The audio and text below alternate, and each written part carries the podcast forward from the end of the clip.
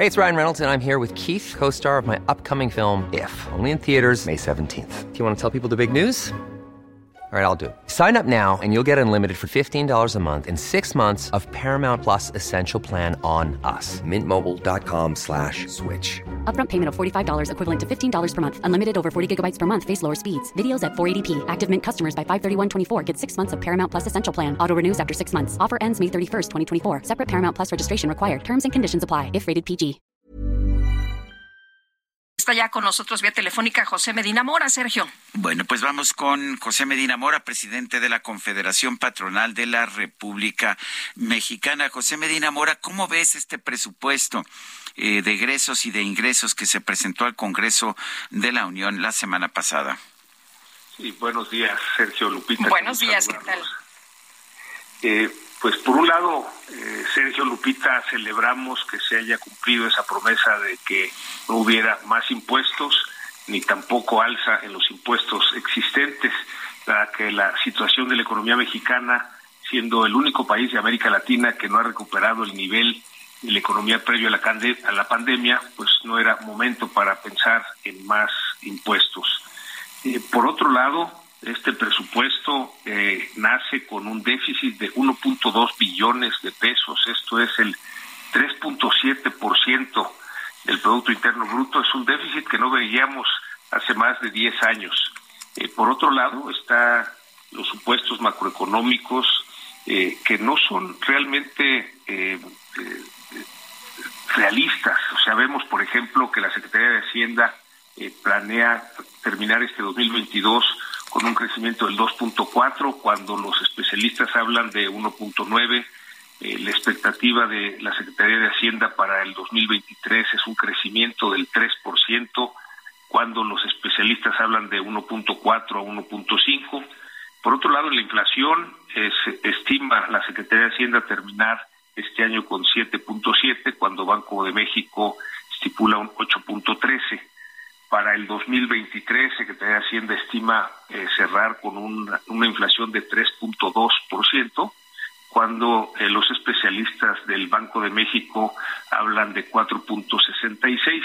También el pronóstico de la producción de petróleo por parte de Pemex eh, no es realista, digamos, habla el presupuesto de 1.872.000 barriles diarios, cuando el promedio de producción en este año es de 1.625.000 barriles diarios. Por otro lado, eh, vemos que hay eh, como algo positivo un aumento real en el presupuesto de salud de un 4%, eh, un aumento en el presupuesto de educación de un 5%, que si bien una buena parte es del programa de becas y de la escuela es nuestra, sin embargo, en el tema de seguridad, el 16% de aumento es para la Secretaría de la Defensa Nacional y solo el 1% es para la Secretaría de Seguridad y Protección Ciudadana, cuando es importante reforzar las policías estatales y municipales, no se asigna recursos para ello.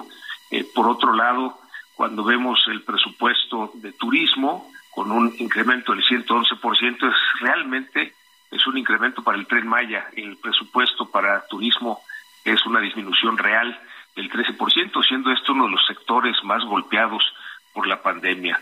En ese sentido, pues vemos, eh, esperamos que en el paso por el Congreso se hagan ajustes, sobre todo hacia salud, educación y seguridad, que consideramos, Sergio Lupita, que es lo que necesita este país. Eh, eh, José, eh, se habla de beneficiar estos programas sociales, que esos iban a recibir muchos recursos, pero no necesariamente va a impactar en el desarrollo del país. ¿Cómo ves tú que, pues, esto que nos dice se ve muy optimista? Están echando, pues, las campanas al, al, al vuelo, ¿no? De que nos va a ir muy bien. El problema es que si no es como se anticipa, pues, ¿de dónde se va a sacar el dinero? Sí, el presupuesto claramente privilegia los dos grandes proyectos del gobierno federal, que son eh, Dos Bocas y el Tren Maya, y los programas sociales.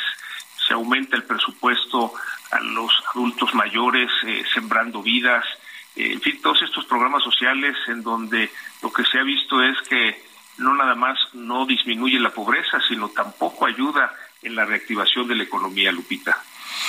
En la ¿significa esto que el dinero no se está utilizando correctamente? Porque nos, nos dijo siempre el presidente que él era un presidente austero, pero la verdad, eh, 8.3 billones de gasto es uh, ah, 50% más del último presupuesto de Enrique Peña Nieto. Entiendo que ha habido inflación, pero no tanta. Eh, ¿Estamos viendo un gobierno austero?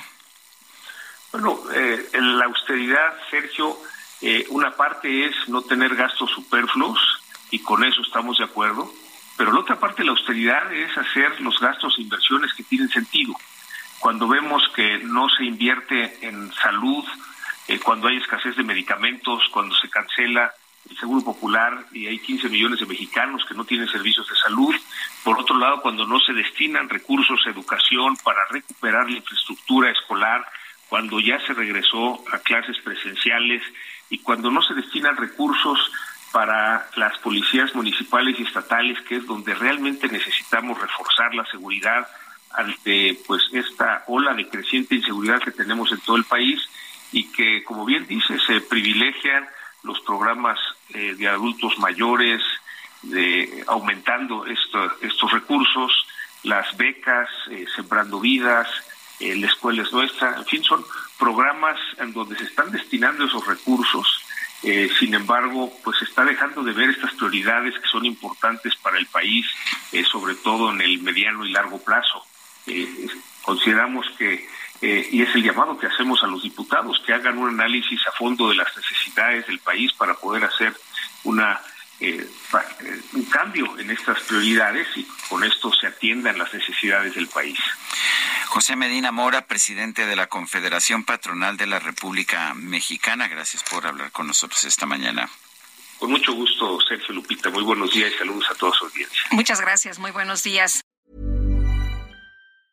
Hey, it's Paige DeSorbo from Giggly Squad. High quality fashion without the price tag. Say hello to Quince.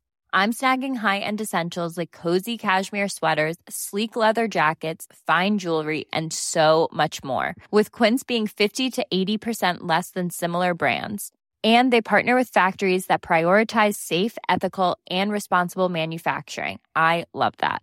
Luxury quality within reach. Go to quince.com slash style to get free shipping and 365 day returns on your next order. Quince.com slash style.